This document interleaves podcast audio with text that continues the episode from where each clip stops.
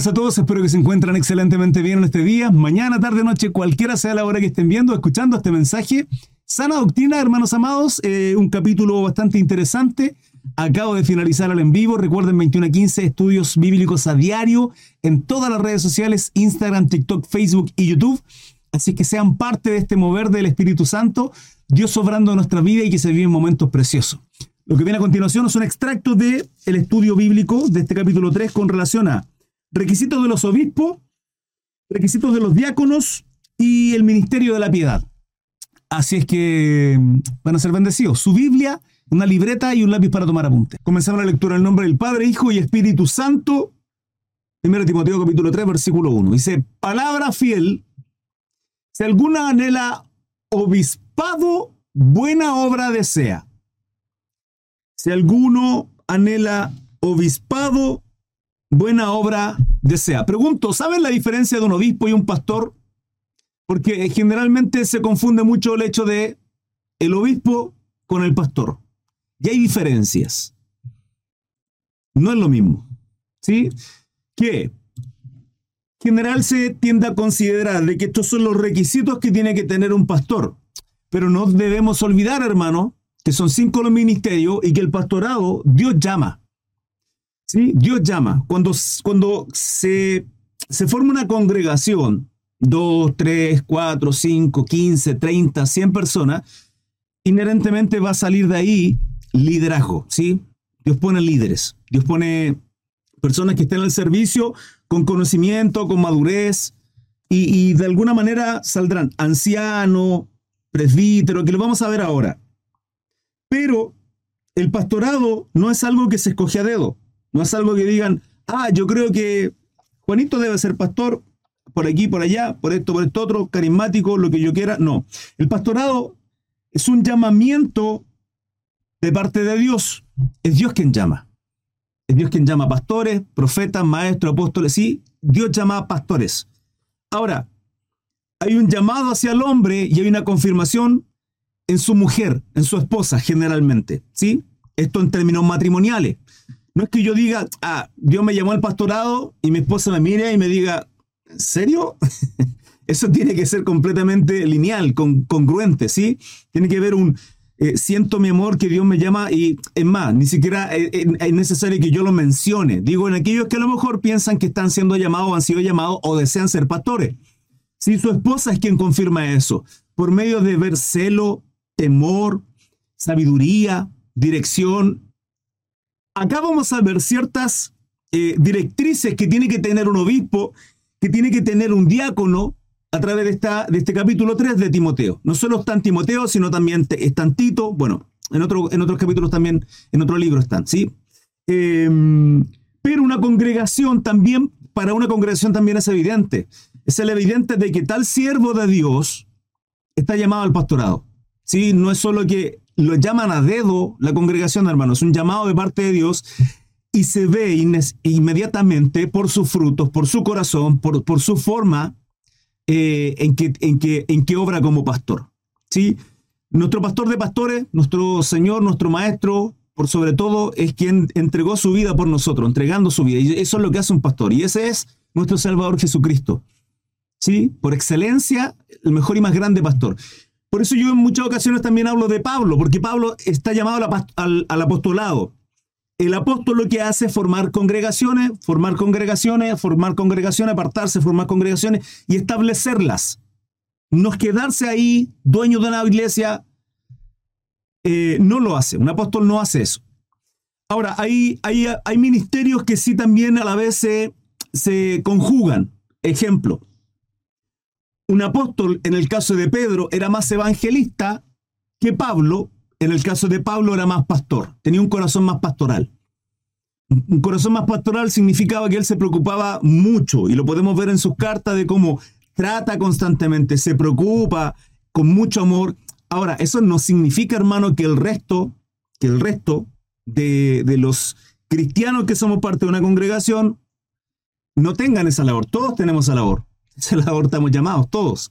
¿sí? El apóstol, qué sé yo, el evangelista, es parte de la congregación, es parte del cuerpo de Cristo, pero hay labores fundamentales y que son exclusivas de alguna manera em, son, son, son importantes, o no exclusivas, sino son más relevantes en algunos cargos.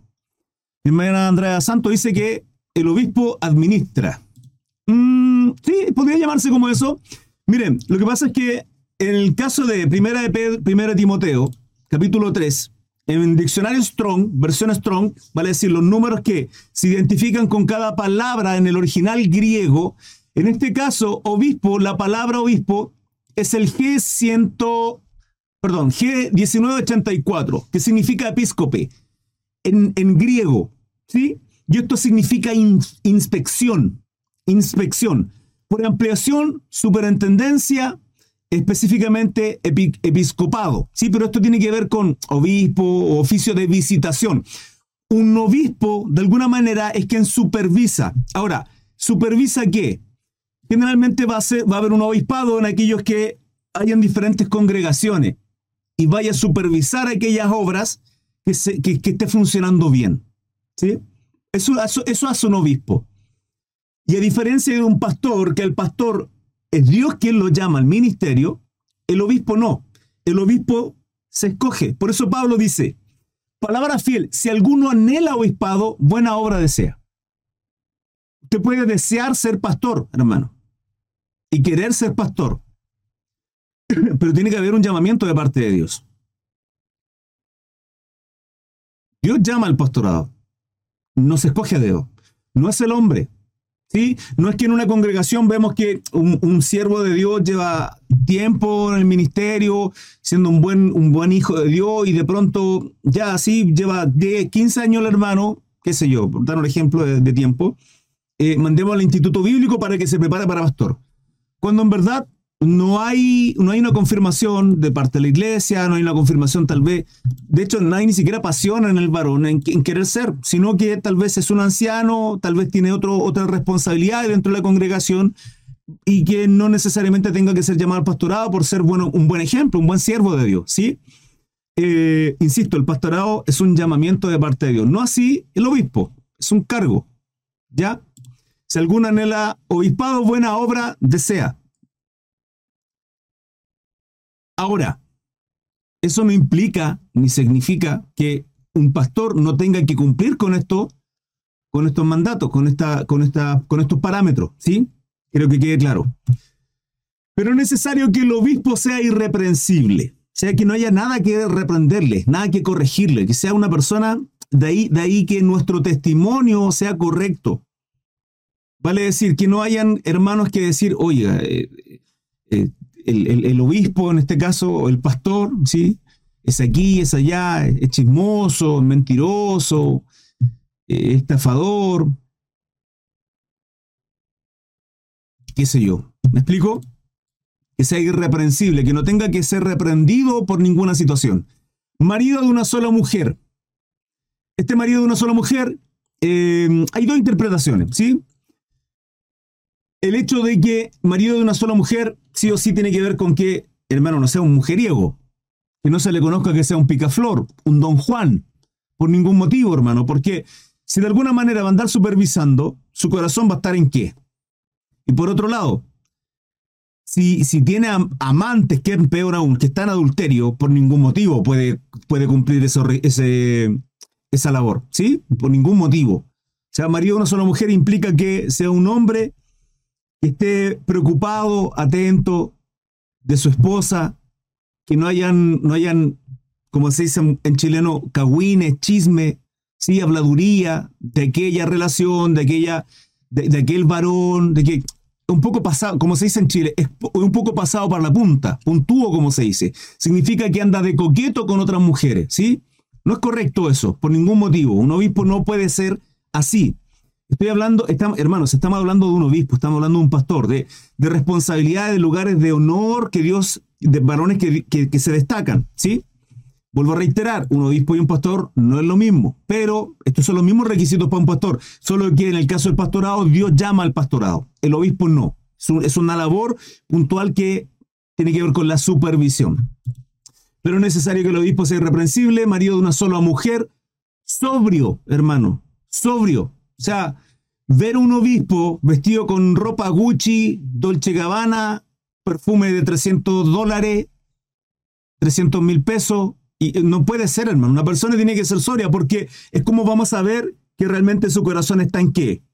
En cumplir su labor, el mandato, y que pone su corazón, su mirada a las cosas celestiales. No está poniendo su corazón, su mirada a las cosas materiales. No es un hombre que se etiqueta por lo que viste. Ahora, que, tenga la posibilidad de vestirse bien, a lo mejor una buena, una buena camisa, un buen traje, y no andar con, con, con pilchas, con, con harapos, ¿sí? No estoy diciendo eso.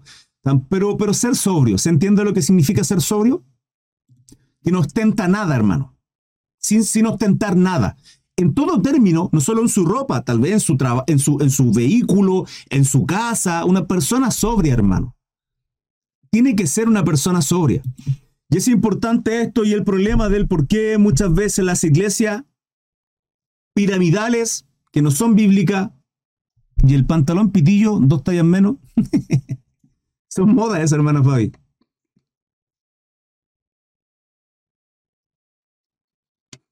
Eh, son moda. Digo,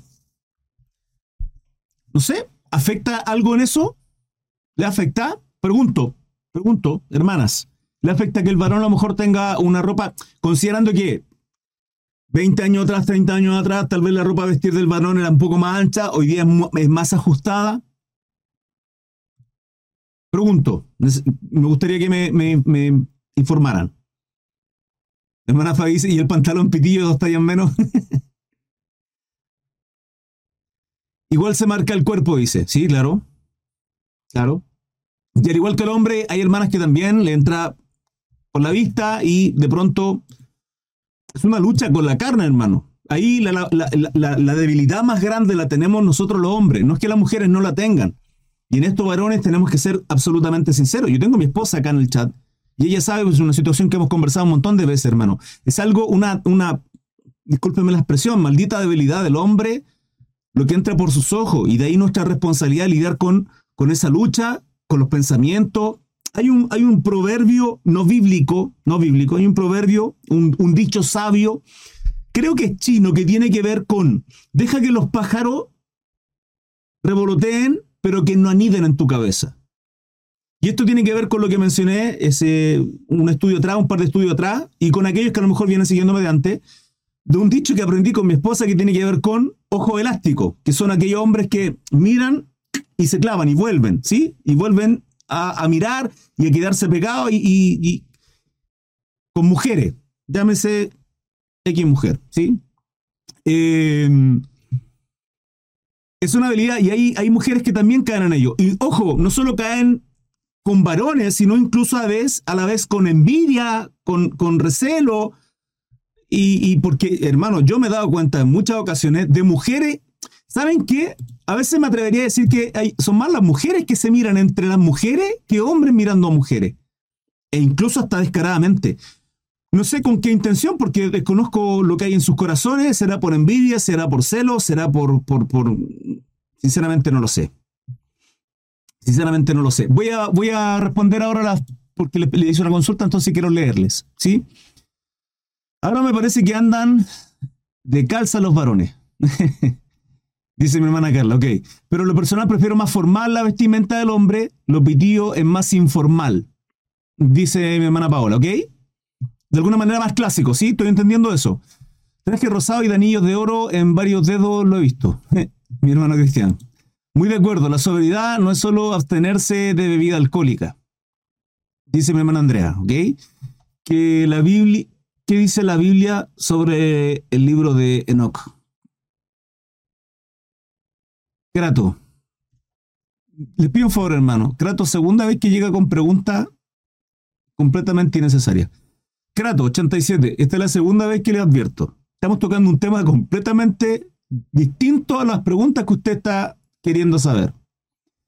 Quiero que aprenda en silencio, quiero que escuche, quiero que aprenda del tema. No tengo ningún problema en responderles todas las dudas y consultas que usted tenga, pero por favor ciñense todos aquellos que están viendo, todos aquellos que son nuevos, y esto es importante para todos los nuevos, que se expone el tema, el tema bíblico, aprendemos del tema bíblico y después habrá tiempo dudas y preguntas, consultas de cualquier otro tipo de temas.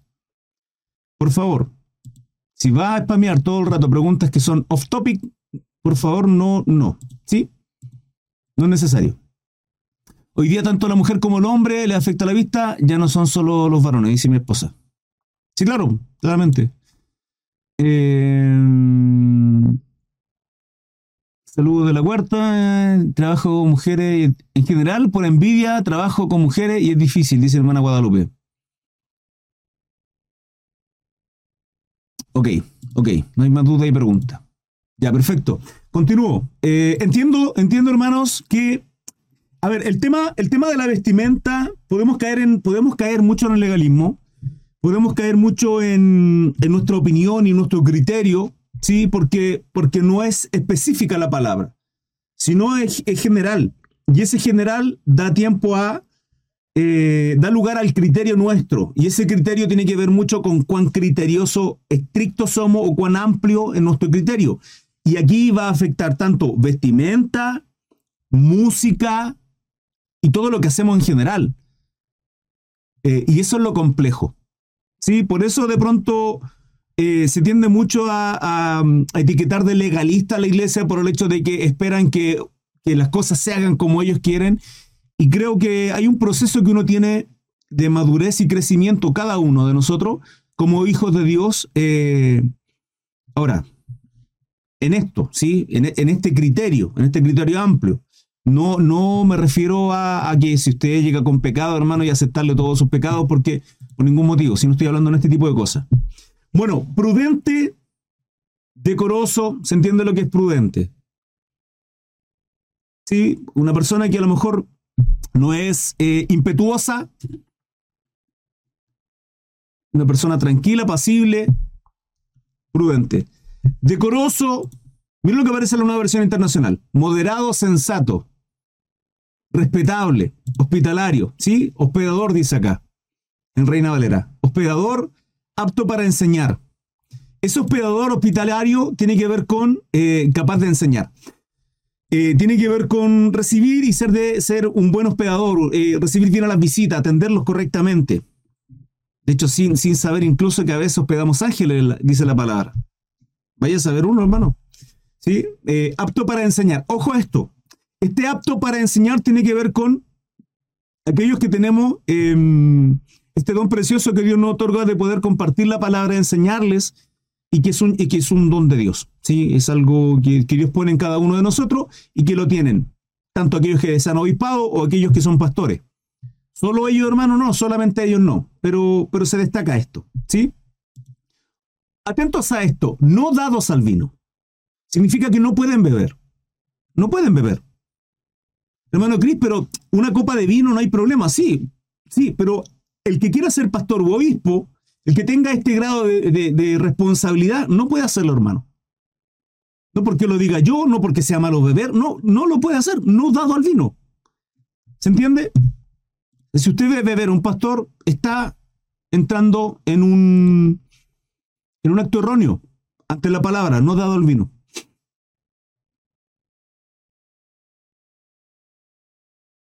Esposa dice, a mí la vestimenta del hombre no me afecta tanto a no ser que sea muy femenino muy femenino, ya sería otra cosa. En lo personal, mi vestimenta cada vez aprendo más y Dios amonesta a mi vida con la ropa ostentosa. Claro, la madurez te enseña a menos es más. Sí, mi amor. Sí, claro. Lo que pasa es la hermana Fabi dice aquel pitillo con dos tallas menos y luego dice que se marca todo. ¿Se entiende? Él, se marca todo. Habemos adultos acá, ¿sí? Eh, gente pensante y no inmaduro, sino que se entiende, se marca todo. Y claro, tanto, tanto hermanos, para la mujer que va a lo mejor con un vestido muy ceñido y eso va a afectar tal vez a, la conciencia de los varones, a los hermanos con ojo elástico y que anden pecando, lo mismo el pastor que tener ahí un tipo con, con todo apretado, ¿se entiende? Entonces, claramente tiene que ver con el tema de la sobriedad y ahí entra el criterio. Él puede decir, no, pero si no lo hago con ninguna mala intención, pero tal vez es, es el punto importante. Hay varones que acosan mucho dentro de la iglesia, algunos me hacen sentir mal. Hermano, quiero, quiero tocar este tema porque es tremendamente importante. Si usted está viviendo situaciones dentro de la congregación con algunos varones, usted tiene que tener carácter, ¿sí? Para ir y confrontar esa situación. La palabra dice que si un hermano peca contra usted, usted sabe lo que tiene que hacer. Yo esto lo he ministrado un montón de veces. Mateo 18 dice que usted vaya y conversa con él y se gana un hermano. Ganarse un hermano significa que el varón, por causa del pecado, no se va a apartar ni, ni, se va a ir al infierno, ¿sí? Porque está perseverando en un pecado, sino que usted lo está llamando a que se avergüence y diga, hermana, ¿sabe qué? Le pido perdón si le hice sentir incómodo. Tal vez el varón va a hacer dos opciones. Una, te, le diga, ¿sabe qué, hermana? No fue mi intención. O dos, sí, ¿sabe qué, hermana? Discúlpeme si se sintió así. Tal vez no era su intención, pero pida perdón y, y, de ahí no ocurra más. Puede decir, puede ser. Ahora, si eso vuelve a ocurrir, su responsabilidad hablarlo con con el pastor, idealmente, o el equipo pastoral, o, los, o obispo, diáconos, qué sé yo, quienes sean el cuerpo de liderazgo de la congregación, y ponerlo en evidencia para que en boca de dos o tres testigos ya esté la, la, ya esté la situación expuesta. Pero hermana, si usted está viendo que constantemente hay algún varón que está llegando a sobrepasarse, usted tiene que hablar eso. Tiene que hablar eso. Ahora, si eso es expuesto con dos o tres y la situación continúa, eso tiene que ser expuesto delante de toda la congregación, hermanos. Esos son los pasos a seguir en Mateo 18. Son los pasos a seguir. Y si no, finalmente dice la palabra por gentil y publicano. No es un hermano. No es un hermano. Ahora, también yo les solicito, hermanas, hay varones que lógicamente, y espero que usted también, siendo una mujer, una sierva de Dios, busque un varón de Dios. Y el buscar a ver, pues usted puede decir, es que hermano Cris, yo no voy a la iglesia y está bien, si no hay problema, que nos vaya a buscar, sí, pero por lo general, ¿dónde vamos a buscar a alguien de, sí, un yugo igual? La palabra dice que no tenemos que unirnos un yugo desigual, en todo término de cosas. Sí, en este caso matrimonial o pareja es lo mismo. Entonces, la idea es conocer a aquellos hermanos o aquellas hermanas, aquellos que están solteros, que son parte de la congregación. Y puede que de pronto a mí me llame la atención una hermana a mí digo yo soltero, yo estoy casado y tengo matrimonio, mi esposa, mi familia y todo, pero un varón que tenga el deseo de y le llama la atención a hermana y quiera conocerla y se le insinúe, respetuosa, caballerosa, elegantemente, con respeto, ¿sí? Puede ser, sí, claramente, puede ser.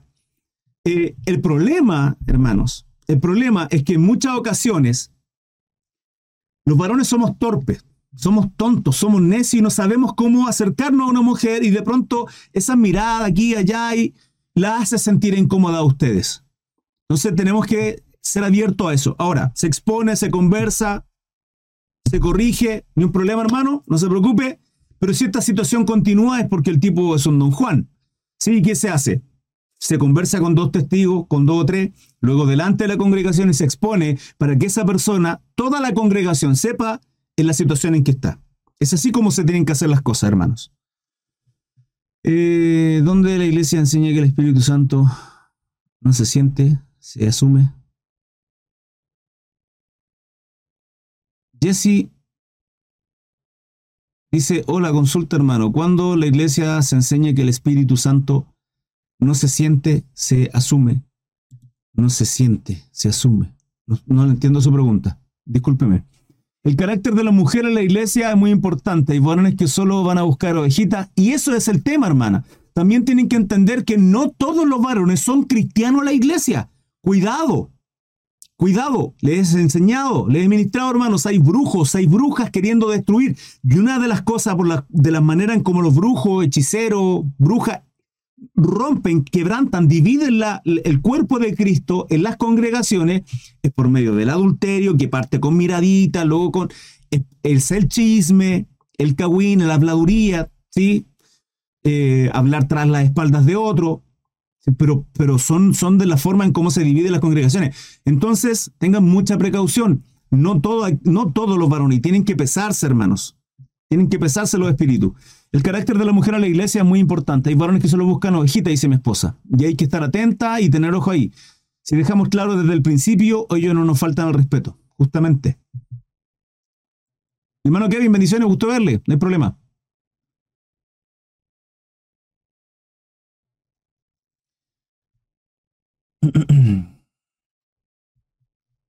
Mi hermana Jessie, solicitaría no spamear tanto su pregunta. No es la única que participa. Hay 60 personas viendo en TikTok. Así que por favor le voy a solicitar que no sea, no spamee tanto su pregunta, ¿sí? No es la única que está ahí y no le voy a responder. Eh, ok, continuamos. Dice, no dado al vino, ya estamos claros con eso. No hay problema en que usted se tome una copa de vino, hermano. No hay problema en que se tome una copa de vino. Ahora, si usted tiene problemas con tomarse una copa de vino y después es que en la segunda, es que en la quinta y después termina tomándose una botella, hermano, es que usted no está teniendo control de su vida. Y eso, lo y eso usted tiene que ser criterioso. Si el Espíritu Santo a usted le amonesta en sentir de que con una, con dos, con tres, y al final tengo que tomarme una, dos botellas de vino, simplemente para compartir, sin, sin tener la responsabilidad o sin disfrutar, sin, sin, ni siquiera tener que tomar una copa de vino, es porque usted teniendo, está teniendo un problema. ¿Sí? Tengan precaución con eso. No pendenciero. Mira la nueva versión internacional. Dice, no debe ser borracho. No debe ser borracho. Ahora, la Reina Valera habla de no dado al vino. No tiene que beber nada, cero. Ni pendenciero. Ni amigo del dinero. Vale decir, no codicioso de ganancias deshonestas. No pendenciero, no codicioso de ganancias deshonestas. Es claro que el corazón del obispo, el corazón del pastor no tiene que estar en el dinero. Y el problema de estas iglesias piramidales, donde además exigen el diezmo, que no es bíblico, no es bíblico, en el Nuevo Testamento, la iglesia en el tiempo de hoy, no se puede exigir el diezmo, Usted puede darlo, usted puede, puede enseñarle el, principio perfectamente. Yo lo he enseñado en un montón de ocasiones.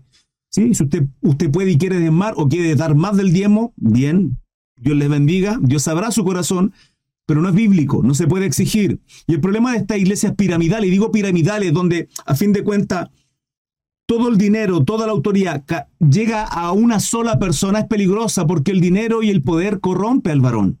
Hermano, nos corrompe a todos nosotros. Tenemos un corazón completa y absolutamente corrupto, todos, ustedes y yo, hombres y mujeres. Somos así. Somos malos, hermanos. Somos malos. En nuestro corazón no hay otra cosa más que turbiedad. Ahora, luchamos contra eso, sí, porque, porque somos guiados por el Espíritu. Y hay nuestra responsabilidad de crucificar la carne constantemente. Quien quiera ser, quien quiera ser mi discípulo, quien quiera ser hijo de Dios, quien quiera ir en pos de mí, dice Jesucristo, niegues a sí mismo. Tome su cruz. Ese negar no es negar la carne, hermano. Por lo cual, eh, el problema de esta iglesia piramidal es ese. Que todo llegaría. Ahora, cuando hay un grupo pastoral, un cuerpo pastoral, dos, tres pastores, cuatro, cinco pastores, em, lógicamente en una, en una, congregación grande, ¿sí? Porque es entendible que una congregación de 10, 15, 100 personas, tal vez que el pastor a tiempo completo pueda perfectamente ayudar, asistir, tener reuniones, cuidar, ¿sí? A cada una de las ovejas, el rebaño que Dios puso para que Él guiara, direccionara, exhortara, no hay problema. Pero en una congregación de 500 personas, hermano, de 300 personas, un varón no va a dar abasto, por ningún motivo. Además, también tiene una preocupación, una responsabilidad que es su familia, su esposa, sus hijos. Tiene que haber un tiempo en ellos también. Entonces, no es posible que una iglesia que tenga 10, 15, 20 años, 30 años, con 300 miembros, tenga solo un pastor. No es posible. No es correcto eso. No es correcto porque no es bíblico y es peligroso.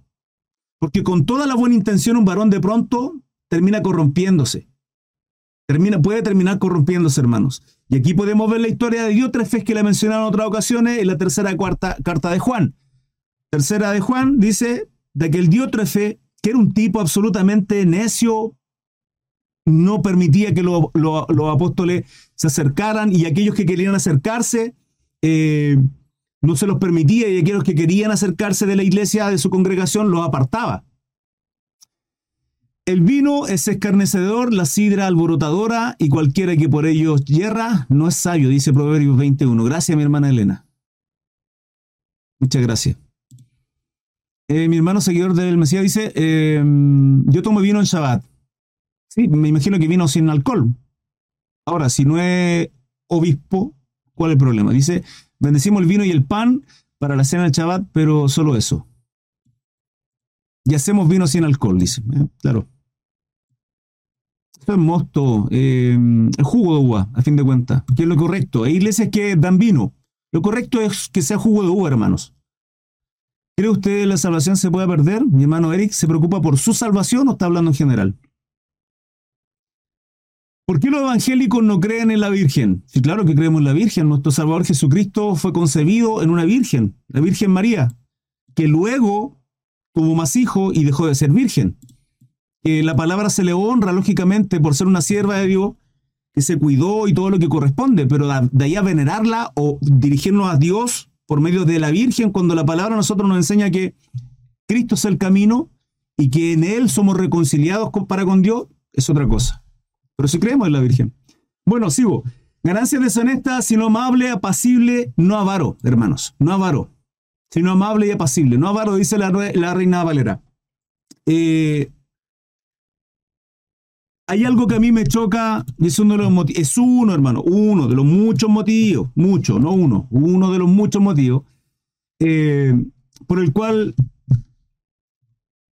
me, no me congrego hoy día, ¿sí? No me congrego en una congregación con un pastor y todo lo que corresponde, ¿sí? Digo porque, sinceramente, estudio la Biblia diario, enseño la Biblia diario, tengo Cristo en mi corazón, hablo de Cristo a diario, bueno, está mi, está mi, esposa, está mi madre, saben perfectamente de lo que digo. No, no, no voy a dar testimonio yo porque sería falso.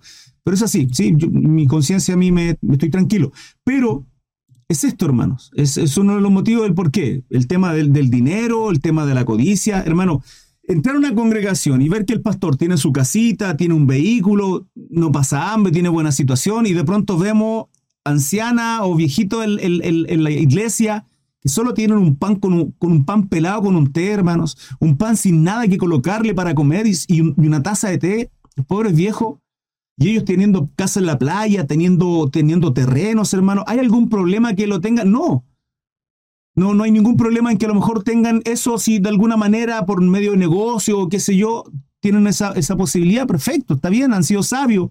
Eh, y si son de bendición también, mucho mejor aún. El problema es cuando finalmente por medio de esto, de la avaricia, han llegado a tener ese tipo de cosas por medio de, todo lo que se lucra. Y ese es el problema. No es posible que su alacena estén llenas, si sus casas estén llenas de mercadería y la congregación, hermano, estén pasando hambre algunos, algunos hermanos. Podemos ver el libro de los hechos como cada uno de los que tenían vendían para tener todos lo mismo y nadie tuviese necesidad ni más que el otro una utopía, una utopía, permítanme decírselo, que tiene que ver con el comunismo. Es una utopía, hermanos. Eso en el comunismo, en un sistema político económico, eso es utópico. Se lo digo simplemente, hermano Green, no es hablar de política, hermano, tiene que ver con toda nuestra vida como cristiano, con todo. De ahí podemos ver que, eh, claro, los pensamientos, el deseo de, perfecto, pero aquellos que, que trabajan como comunistas, hermanos, vean dónde tienen, cuáles son sus sueldos, y el resto de la gente que Pasa lo mismo, hermano, con y ese es el testimonio que se ha echado a perder, que Satanás ha encargado de destruir eh, la iglesia cristiana, hermano. Tristemente es así.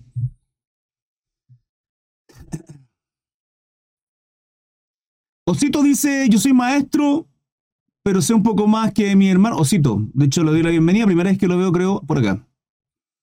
No soy maestro. Mi hermano, no le voy a leer su duda y pregunta. Sinceramente, no les voy a leer cuando me spamean, me spamean, me spamean. No corresponde, hermanos. Una, no sean ansiosos. La paciencia es parte del fruto del espíritu. La paciencia es parte del fruto del espíritu. No pueden spamear. Hay 82 personas en Instagram, perdón, en TikTok. En Instagram hay no sé cuántos porque se conectan y se van. En Facebook tengo 22 personas, hermanos. No son los únicos que les voy a responder y además nos vamos a ceñir a esto, al tema. Buenas noches a aquellos que se están sumando, hermanos. Continúo. Que gobierne bien su casa, que tenga sus hijos en su gestión con toda honestidad. Miren lo que dice la nueva versión internacional. Debe gobernar bien su casa y hacer que sus hijos le obedezcan con el debido respeto. Esto es complejo porque el peso que tienen los hijos de la familia pastoral es tremendo, hermanos. Es tremendo. Es tremendamente grande la presión que tienen, porque casi que los hijos de la familia pastoral tienen que ser personas completas y absolutamente intachables, perfectos. Y hermano, nuestra mirada tiene que estar puesta en Cristo. Y si bien es cierto, vamos a mirar a quien está como líder, el pastor, que cuida, guía, exhorta, corrige a las ovejas, ¿sí? Eh, la palabra dice que tiene que gobernar bien su casa y que tiene que tener a sus hijos en su gestión con toda honestidad. Ahora, estos hijos tienen que ver lógicamente con hijos que sean menores de edad, en términos de que yo no puedo hacerme responsable de mi hijo que tiene veintitanto, cuarenta y tanto, cincuenta y tanto, y el tipo a lo mejor es un es ateo o, es homosexual o es un borracho, o es un drogadicto porque simplemente se complace en eso. ¿Sí? Yo digo, yo, adulto, papá, pastor, quien sea, si no puedo hacerme cargo, sino de los niños que están dentro de mi casa. Y el que gobierne bien su casa implica que todo lo, lo, lo, que hemos visto anteriormente, ¿sí? Lo que, la responsabilidad de un esposo, de tratar bien a su esposa, de amarla, de que mi primera responsabilidad es ser, uno, un hijo, un siervo de Dios primeramente, y dos, preocuparme de quién es mi esposa. Tres, mis hijos. Cuarto, el resto. Esa, esa es la responsabilidad. ¿Por qué? Porque acá lo está diciendo que gobierna bien su casa. Entonces su casa es su esposa, sus hijos, y luego después, perdón, y luego después viene el resto de responsabilidades que tienen que ver con, con quién soy. ¿Sí? Pero en mi casa, mi hogar, y eso implica responsabilidades que hemos tomado atrás con cómo tenemos que dirigirnos a nuestra esposa, cómo tenemos que dirigirnos a nuestros hijos, corregirlos, exhortarlos, disciplinarlos, amarlos, invertir en ellos amor, pero también eh, no llevarlos a ira. Mi responsabilidad no es eh, corregirlo para, para que ellos se aireen. Eh, y así también otras cosas que hemos visto. Este que gobierna bien su casa tiene que ver con eso. Que tenga a sus hijos en su gestión con toda honestidad. Esto lo terminamos en el 7, por cierto. Pues el que no sabe gobernar su propia casa, ¿cómo cuidará a la iglesia de Dios? A mí Dios me otorgó mi ovejita. Mi primera ovejita es mi esposa. ¿Sí? Esa es mi primera ovejita. Luego también hay otra ovejita más chica, revoltosa, media loca, lunática y a veces que no tienen no tienen mucha lana ni otra ovejita. ¿Sí? Me refiero a, a mis cuatro hijos. Eh, ese es mi rebaño, hermano. Y, mi, responsabilidad es que si yo no cuido bien mi casa, si yo no, yo no guío, si yo no exhorto, si yo no disciplino, entendiendo, hermano, que mi responsabilidad como hombre, no como obispo, no como pastor, sí en este cargo, sino como hombre, es que santificar a mi esposa, es motivarla, es alentarla, es enseñar, hermanos, en nuestra responsabilidad como hombres es enseñarle la palabra a nuestra esposa. Esa es nuestra responsabilidad, esa es la responsabilidad del esposo. Esa es la responsabilidad del esposo. ¿Sí? O sea, eso es lo ideal. Hermano, es que en mi casa solo yo soy cristiana y mi esposo no. Ese es otro caso. Ya lo vamos a abordar, hermano, en un estudio que estoy preparando. En este caso no es así. Estoy abordando este tema. ¿Sí? Entonces, pues el que sabe gobernar su propia casa, ¿cómo cuidará de la iglesia de Dios? ¿Por qué? Si no sé cuidar, si no sé administrar, en todo, hermano, en todo término de cosa. Esto es dinero.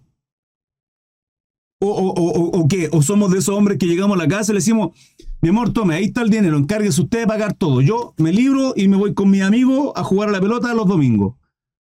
Esa es responsabilidad del hombre, hermano. Somos nosotros quienes tomamos decisiones, somos nosotros quienes tomamos, asumimos la, la responsabilidad. Justamente mi hermano Juan Álvarez, como sacerdotes, somos sacerdotes de nuestra casa que hacía un sacerdote, impartía qué? Ministraba presencia de Dios, palabra, espíritu. Eso es lo que hace un sacerdote.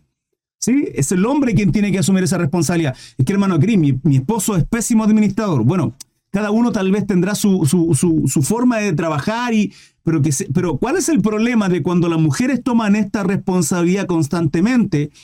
Que finalmente llega un momento en que colapsan, colapsan, porque el esposo simplemente suelta todo irresponsablemente en aquella mujer que está colapsada porque tiene que ser madre, hoy lamentable y tristemente trabajadora, y digo lamentable y tristemente porque aunque la responsabilidad del hombre es ser proveedor en casa, hoy día vivimos en un sistema en que triste y lamentablemente, porque así Satanás lo ha hecho, ha corrompido tanto el sistema que el, sueldo de un varón no, no aguanta la casa, ¿sí? No aguanta, no se puede sostener un hogar triste y lamentablemente con el sueldo como de un hombre proveedor.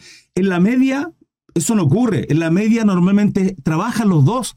Y de ahí el, quiebre de la familia y es todo un, un, tema del por qué ocurre lo que ocurre. Eh, seis, no un neófito. Un neófito es un nuevo en la fe. No un neófito, no alguien que viene recién caminando en Cristo, que lleve uno, qué sé yo, dos meses, un año, ¿sí? Sino alguien que ya lleve tiempo, dos, tres años por lo menos. En este caso, para un obispo, cinco años, que, que uno pueda ver fruto, que uno pueda ver que hay perseverancia en aquel varón. no sea que envaneciendo se caiga en la condenación del diablo. ¿Se dan cuenta? Eh, y esto tiene que ver con qué? Con el poder, tiene que ver con todo lo que corrompe a un varón, etc. También es necesario que tenga buen testimonio de los de afuera. Que no sea un, oh, el hermano, es un, es un buen varón dentro de las cuatro paredes, hermanos. ¿Sí? Justamente mi hermana Marce, ego. Que no sea solo un buen varón dentro de las cuatro paredes que conlleva una congregación, llámese congregación, iglesia o casa. Las congregaciones, hermanos, en el original podemos ver en hecho y en, todo, en cada una de las cartas, no, no siempre eran sinagoga, iglesia, sino en casas, hermanos. Ahí están las congregaciones. Entonces usted congréguese en su casa también, varón. Usted haga iglesia en su casa. Tiempos todos los días, tal vez una media horita de leer la Biblia con sus hijos, de compartir una oración, de estar con ellos, de enseñarle a cómo orar, a, a enseñarle los libros, es nuestra responsabilidad, varones, es nuestra responsabilidad. También es necesario que tenga buen testimonio de los de afuera, vale decir, con aquellos que, que no son cristianos. ¿Sí? O sea, que no solo dentro de estas cuatro paredes, sino que afuera también tenga un buen testimonio de un hombre sobrio, correcto, educado, responsable. ¿Sí? Somos eso y todo lo malo también, hermano, porque somos todo lo malo esto, de alguna manera, hermanos, es, es lo que el Espíritu Santo ha obrado en cada uno de nosotros, que es todo lo bueno. Porque en verdad, lo que la gente ve, lo que ustedes ven, tanto en mí como lo que yo veo en ustedes y el amor que nos tenemos es solo por causa de Jesucristo, no es otra cosa, hermanos. Solo por causa de Cristo. Y porque somos guiados a través del Espíritu Santo.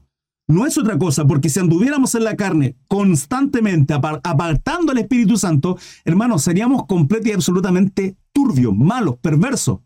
Entonces, también es necesario que tenga testimonio de los de afuera para que no caiga en descrédito y en el lazo del diablo. Hermano, termino este tema con este versículo 7. Ya continuamos con el otro, que es requisito de los diáconos. Em, dudas, preguntas, consultas. Les leo.